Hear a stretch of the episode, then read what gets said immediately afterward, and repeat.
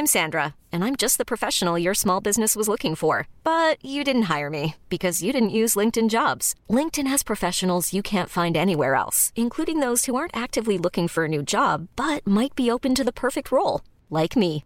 In a given month, over 70% of LinkedIn users don't visit other leading job sites. So if you're not looking on LinkedIn, you'll miss out on great candidates like Sandra. Start hiring professionals like a professional. Post your free job on linkedin.com/achieve today.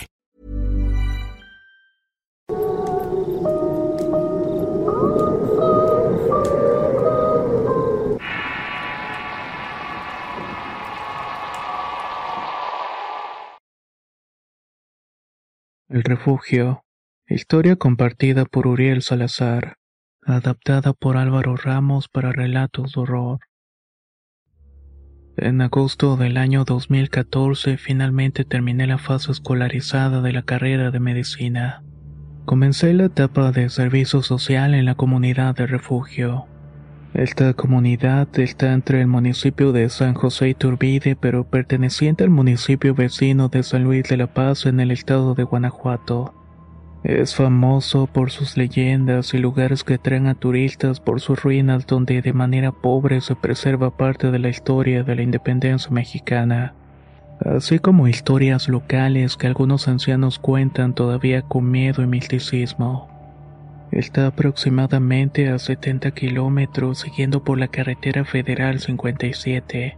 Estoy viajando desde la ciudad de Querétaro a la ciudad de San Luis Potosí, pasando el paso del nivel que lleva al pueblo de Doctor Mora. El recibimiento es con una iglesia blanca de la comunidad de Puerto Blanco, la cual luce abandonada entre semana, pero se llena de devotos los días sábados y domingo. Aproximadamente 500 metros adelante se encuentra el puente peatonal de la comunidad del refugio, el cual de la misma manera permanece vacío y solamente circulan por encima de él pocos peatones, algunas bicicletas y motonetas. Ya saben, de los habitantes quienes por necesidad tienen que cruzar para evitar el retorno peligroso próximo. Mi llegada a la comunidad fue personalmente emotiva. Al culminar la carrera de medicina, lo primero que quieres fervientemente es comenzar a aplicar tus conocimientos. La presentación con mis compañeros de trabajo fue una situación formal, pero a gusto por recibir a un médico para aligerar las labores y completar los dos núcleos del centro de salud. Así que desde agosto de ese mismo año comencé a ofrecer mi servicio social. Normalmente la cantidad de consultas eran pocas aunque los días lunes por motivos de un tianguis ambulante se llenaba de gente que iba y venía con camionetas llenas de abarrotes y productos de consumo. La unidad a la cual había sido asignado fue la unidad de atención al refugio, perteneciente a la Secretaría de Salud del Estado de Guanajuato. Una clínica de color azul bitono con pintura desgastada por el sol y la intemperie. Estaba justamente al término de la rampa del puente peatonal y la fachada de un portón azul. Este tenía la mitad inferior de lámina gruesa y la otra mitad superior de reja. Estaba perimetrado por casas más altas que la misma barda y la hacía lucir una construcción más pequeña. A través de su fachada se podía apreciar un lavadero en la parte lateral, la puerta que daba a la entrada de la sala de espera de la clínica. Cuando entrabas a esta era una pieza cuadrada con una puerta inmediatamente a la derecha. Allí estaba el área de enfermería y archivo. Dos puertas al fondo que ocupaban los consultorios y una puerta más pequeña en la parte izquierda. Este era el baño de los pacientes. El consultorio 2 estaba destinado a la consulta del médico pasante y se me fue asignado. Al interior se apreciaba un cuarto pequeño y amontonado una ventana en el fondo y un baño propio para esa habitación. Este lo usábamos como baño personal y por último el área de la residencia médica, la cual había sido construida posteriormente al resto de la clínica y contaba como una parte anexa dentro de la construcción. Fue posteriormente a la segunda semana de octubre más o menos cuando mi historia comienza a tomar un giro paranormal.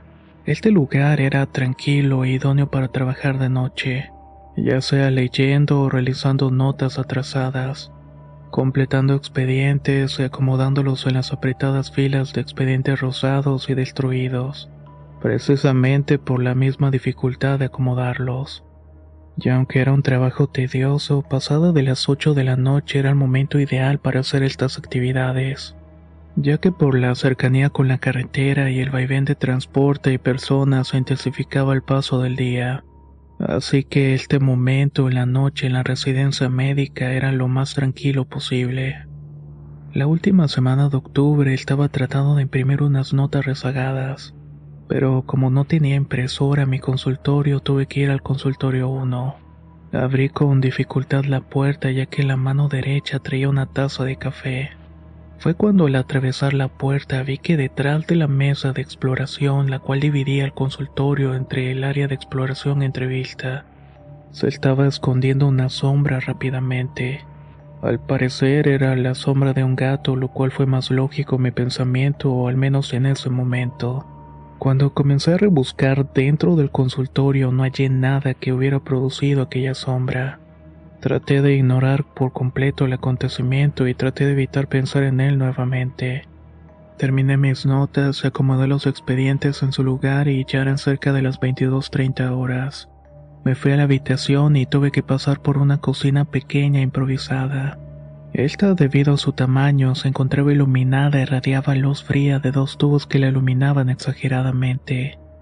Exactamente detrás de la puerta de la cocina se encontraba la puerta de la residencia. La residencia médica, cuando recibí el inventario, contenía dos muebles de madera.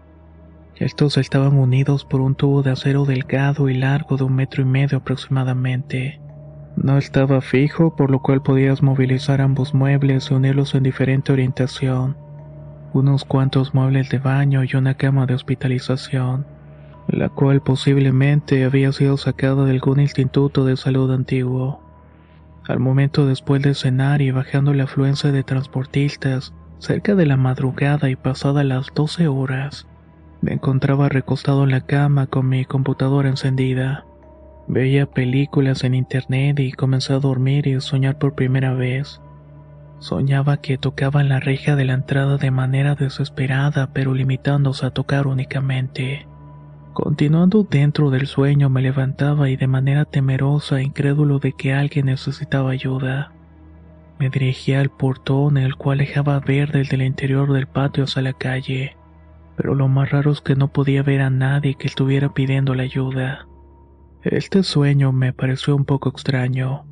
Los siguientes cuatro días continué soñando la misma rutina pero siempre cuando llegaba al portón me despertaba agitado y lleno de un sudor frío. Tenía una sensación desagradable de miedo y confusión. No sabía si lo que estaba sucediendo era real o solamente parte de un sueño repetido. Fue hasta el último día de octubre cuando los sueños continuaron. Como costumbre comencé a soñar que llamaban a la puerta, pero en esta ocasión era diferente. El lugar de donde yo despertaba no era mi habitación en sí. Era un lugar con una ventana de al lado y dentro de la clínica, muy semejante al consultorio que yo ocupaba para dar consultas. Y era notorio que ya en este sueño yo no podía salir de la puerta de la cocina, sino de la puerta de la clínica. En esta ocasión, cuando me dije hacia el portón, no me desperté, sino más bien que pude abrirlo y salir a la calle para mirar hacia ambos lados de esta. La calle era paralela a la carretera y no pude visualizar a nadie afuera de la clínica. Entonces giré la mirada hacia adentro y dentro del patio. Allí iba frágil y lerda la figura de una mujer encorvada sosteniendo su pecho. Estaba cubierta con un tipo de manta ligera pero oscura. Cuando le llamé le grité que no entrara, la seguí primero caminando, pero al ver que no le podía dar alcance comencé a correr detrás de ella. Le indiqué que no se metiera y que me dijera que eso le ofrecía y si podía ayudarle en algo que le dijera que fuera. Al correr lo suficiente alcancé a detenerla del hombro derecho dándole la vuelta al cuerpo. Cuando la toqué con la mano, la sensación debajo de la manta pude asimilar un leño oscuro, duro y sin vida. Dirigió su mirada justamente en ese momento en mi rostro, la cual le quedaba muy por encima del suyo.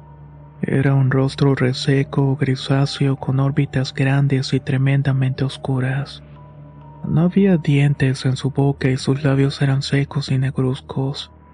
Se notaba ausencia de expresión y entre sus brazos, sin dejar de ver, parecía que sostenía entre su pecho y sus manos lo que podía parecer un bebé. Inmediatamente, sin ver más detalle, me gritó con una voz estridente y enojada. No me toques. Desperté sobresaltado y con el corazón acelerado. Tenía una sudoración fría y sin poder quitarme de la mente el rostro de aquella mujer. Cuando llegaron las primeras horas de la mañana comencé a escuchar cómo las personas que regularmente se comenzaban a formar fuera del portón iban llegando. Hablaban despacio y poco a causa del frío en ese sitio. El clima por lo general era gélido todo el tiempo, sobre todo antes del amanecer. Cuando salí de la residencia y pasando por la cocina estaba pensativo, pero también con una angustia por el sueño de la madrugada. Tomé la decisión de no contar nada de lo que había pasado y simplemente actuar como si no hubiera ocurrido nada. Como era rutina, esa noche el primer día del mes de noviembre calenté agua para un café y me serví una taza. Fui como de costumbre al escritorio del consultorio 1 donde realizaba las impresiones y acomodo de expedientes. Terminando de acomodar y posteriormente de apagar las luces y cerrar la puerta de la entrada de la clínica, Abrí la puerta de la cocina y me preparé una cena ligera. Me dirigí a disfrutarla recostado en la cama viendo una película a volumen alto para tratar de ignorar los camiones que pasaban por la carretera. Comencé a dormitar y volví a tener el mismo sueño, solamente que ahora se tornaba otra vez diferente. Comencé a escuchar que alguien en esta ocasión estaba tocando la pared. Sonaba como si lo estuviera haciendo con una moneda o una llave metálica. El toquido era de manera acelerada y en esa ocasión durante el sueño tuve la necesidad de despertar e incorporarme sentado en la cama. Tomé atención por si alcanzaba a escuchar algo más y casi instantáneamente se comenzaron a escuchar voces y murmullos distintos. Todos estaban mezclados con quejidos y algo semejante a gritos ahogados. Tuve la sensación audible de que esas voces no se encontraban en la calle, sino que más bien se encontraban en Ever catch yourself eating the same flavorless dinner three days in a row? Dreaming of something better? Well, HelloFresh is your guilt-free dream come true, baby. It's me, Kiki Palmer. Let's wake up those taste buds with hot, juicy pecan-crusted chicken or garlic butter shrimp scampi. Mm. Hello Fresh. Stop dreaming of all the delicious possibilities and dig in at HelloFresh.com. Let's get this dinner party started. If you're looking for plump lips that last, you need to know about Juvederm lip fillers. With Juvederm Volbella XC and Juvederm Ultra XC, your lip look, whether it's subtle or bold, can last up to one full year with optimal treatment and no additional maintenance. Find a licensed specialist and see if it's right for you at juvederm.com today. That's J U V E D E R M.com. Add fullness to lips in adults over 21 with Juvederm Volbella XC or Juvederm Ultra XC. Do not use if you have severe allergies or a history of severe allergic reactions, or if you're allergic to lidocaine or the proteins used in Juvederm. Tell your doctor if you have a history of scarring or taking medicines that decrease the body's immune response or that can prolong bleeding. Common side effects include injection site redness, swelling, pain, tenderness, firmness, lumps, bumps, bruising, discoloration, or itching. As with all fillers, there's a rare risk of unintentional injection into a blood vessel, which can cause vision abnormalities, blindness, stroke, temporary scabs, or scarring. For full important safety information, visit juvederm.com. La primavera está aquí, así que es el mejor momento para sacar lo viejo de la rutina y vivir nuevas experiencias, entre ellas nuestros estrenos de terror y hasta una nueva manera de obtener dinero con tus compras gracias a iBota. iBota es una app que puedes descargar totalmente gratis y que te da la mayor cantidad de dinero en efectivo en cientos de artículos y marcas. No solo las botanas que disfrutas mientras nos escuchas. Olvídate de otras apps que son igual que brujos charlatanes y solamente te dan puntos fantasmas. Con iBota simplemente agrega tus ofertas a la aplicación y obtén dinero real que podrás transferir a tu cuenta bancaria, PayPal o tarjeta de regalo. No lo dudes y únete a una comunidad con 50 millones de usuarios que ya disponen de los beneficios de más de 2.700 marcas y tiendas, como Lowe's, Macy's, Sephora y Best Buy. Y para que termines de convencerte, en este momento iBot está ofreciendo a nuestro público 5 dólares solo por probar iBot usando el código ROR cuando te registras. Solo tienes que ir al App Store o Google Play Store y descargar la aplicación iBot gratis para comenzar a ganar dinero en efectivo y usar el código ROR. Esto es iBota en Google Play o App Store y usa el código ROR. Aprovecha los nuevos comienzos y corre a descargar la aplicación para ganar más cashback.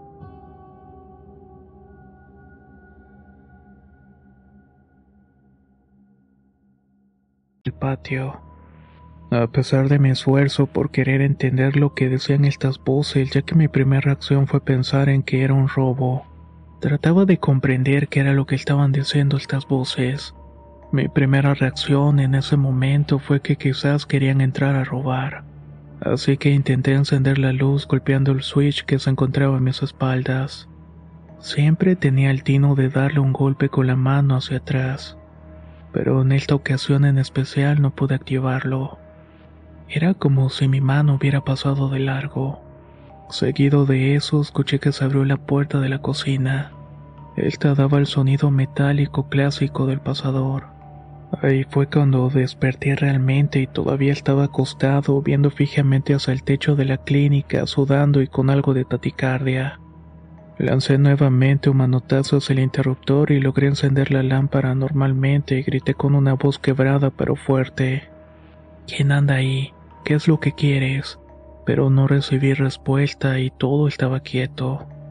No estaban los ruidos ni las voces que había escuchado. Los ruidos que habían eran los de la carretera. Estaba quieto, alerta y agudizando todos mis sentidos.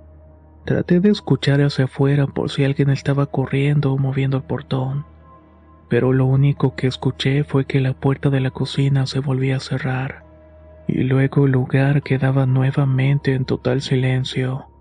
Me quedé congelado durante al menos diez minutos donde lo único que pasaba en mi mente era el sonido de aquellas voces me trataba de explicar qué fue lo que pasaba detrás de la puerta, y tuve la intención de salir a verificar que nadie estuviera en la clínica. Me decidí a investigar, así que bajé los pies de la cama e inundado de miedo abrí la puerta de la residencia. Cuando miré por la ventana de la cocina entre la cortina desgarrada y el marco, no se alcanzaba a ver más que oscuridad y el sonido de las llantas del transporte de la carretera. Encendí las lámparas exteriores y me puse a revisar, pero no podía ver más que esa oscuridad profunda. Faltaban al menos cuatro horas para que amaneciera.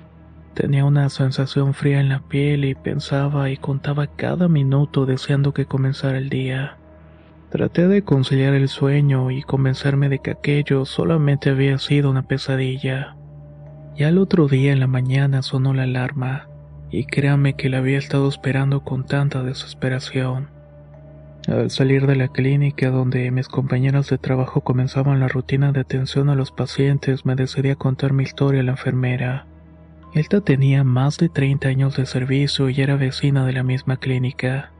Era siempre la primera en llegar a abrir el portón. Escuchó la historia con mucha atención, pero no sorprendida. Me dejó que terminara y con una sonrisa confiada me dijo, Seguramente es la doctora. No se espante. Solo quizás vino a asustarlo. Mi cuerpo se recorrió con una sensación helada y me erizó los vellos de los brazos y la nuca. Con una cara sorprendida, incrédula de lo que me estaba escuchando, le pregunté que cuál doctora, a qué te refieres. Ahí comenzó su historia, la cual con tranquilidad y sin agregar más me dijo, en los años 80, cuando la clínica apenas tenía dos o tres años de su inauguración, relata que la segunda generación de pasantes había una doctora. Era joven, delgada y de baja estatura. Fue quien se encargó del servicio social y quien desconozco su nombre. La enfermera relataba que en aquellos años era de las primeras generaciones de pasantes de la clínica, y había mucha ausencia de servicios y entre ellos estaba la energía eléctrica. De noche se ayudaban con una lámpara de gas butano, la cual pues una noche se apagó por lo cual la doctora se encontraba dormida. Se terminó intoxicando con el gas y falleció. Al día siguiente, la enfermera que era vecina de la clínica acudió como de costumbre a su servicio. Ahí fue cuando se me paralizaron los sentidos al escuchar que la doctora fue hallada en el piso del baño de su habitación, que coincidentemente era el consultorio donde yo ofrecía mi atención médica. Según el relato de la enfermera, fue hasta después del resultado de la necropsia y por información del director, el cual se encontraba en la cabecera del municipio, es que la doctora estaba embarazada. Posteriormente a ese día, la unidad fue bendecida por un sacerdote de una comunidad vecina. No hubo eventualidades, pero los días eran en extremo difíciles. Dormía durante el día y de alguna manera me mantenía despierto durante la noche. Siempre estaba alerta a cualquier ruido, pero hasta el día de hoy no se ha vuelto a presentar. Después me cambiaron de sede de servicio social a la cabecera municipal de San Luis de la Paz. Ahí terminé mi servicio y me quedé a vivir ocho años posteriormente. Pasaron cerca de tres años al evento del centro de salud cuando, por coincidencia de la vida, terminé en una reunión de amigos y comenzamos a contar historias de terror. Así que comencé a contar esta misma historia. Cuando terminé, una de las amigas del anfitrión me comenzó a hacer preguntas acerca de la experiencia, como por ejemplo si mi sueño era color o en blanco y negro en blanco y negro, a excepción del portón principal que se miraba de su color normal. ¿Y cuál era la sensación al despertar? La sensación era incómoda, de miedo y vacío. Además de que despertaba agitado, con taticardia y con un zumbido en los oídos. Cuando mencionó durante el sueño salí a la calle, me asomé a ambos lados y vi la figura entrando. Me preguntó si la puerta la había dejado abierta. Mi respuesta fue que sí, que entré corriendo y desperté con el grito. Después de tal vez unos 30 segundos me dijo, no sé si deba decirte esto, pero si tú quieres te puedo ayudar a interpretar lo que te pasó. Ya más intrigado le dije que sí y me dijo que únicamente era una interpretación y que yo le tendría que dar la verdadera explicación al asunto. Tienes un ángel que por alguna razón te protege ya que quien llamaba a la puerta trataba de alguna manera de hacerte salir entre comillas, y siempre despertabas al momento de que querías atender. La doctora del centro de salud fue una persona que falleció de una forma inesperada y en una condición médica. Quizá lo que hace es buscar ayuda. El problema es que no busca ayuda, el problema es que está acompañada está acompañada de algún tipo de energía sin buenas intenciones. Los portales regularmente se ven de colores, mientras que los sueños en blanco y negro son de malas energías. Así que de alguna manera los dejaste entrar cuando dejaste abierto. Lo que sentiste al momento de no poder encender la luz de tu cuarto o escuchar ruidos es un desdoblamiento. Regularmente de esa forma este tipo de energía se apodera de tus actos. Va manipulando tu juicio y te hacen cometer actos como irte por la vía fácil. Esto último que me dijo me hizo sentir escalofríos en la piel de la nuca. Me dejó de alguna manera pensando ya que de ninguna manera soy una persona con este tipo de creencias. Y aunque hasta el día de hoy todo ha pasado y para mí solamente fue un sueño, después de casi ocho años les juro que todavía cuando lo cuento me hace sentir miedo y escalofríos.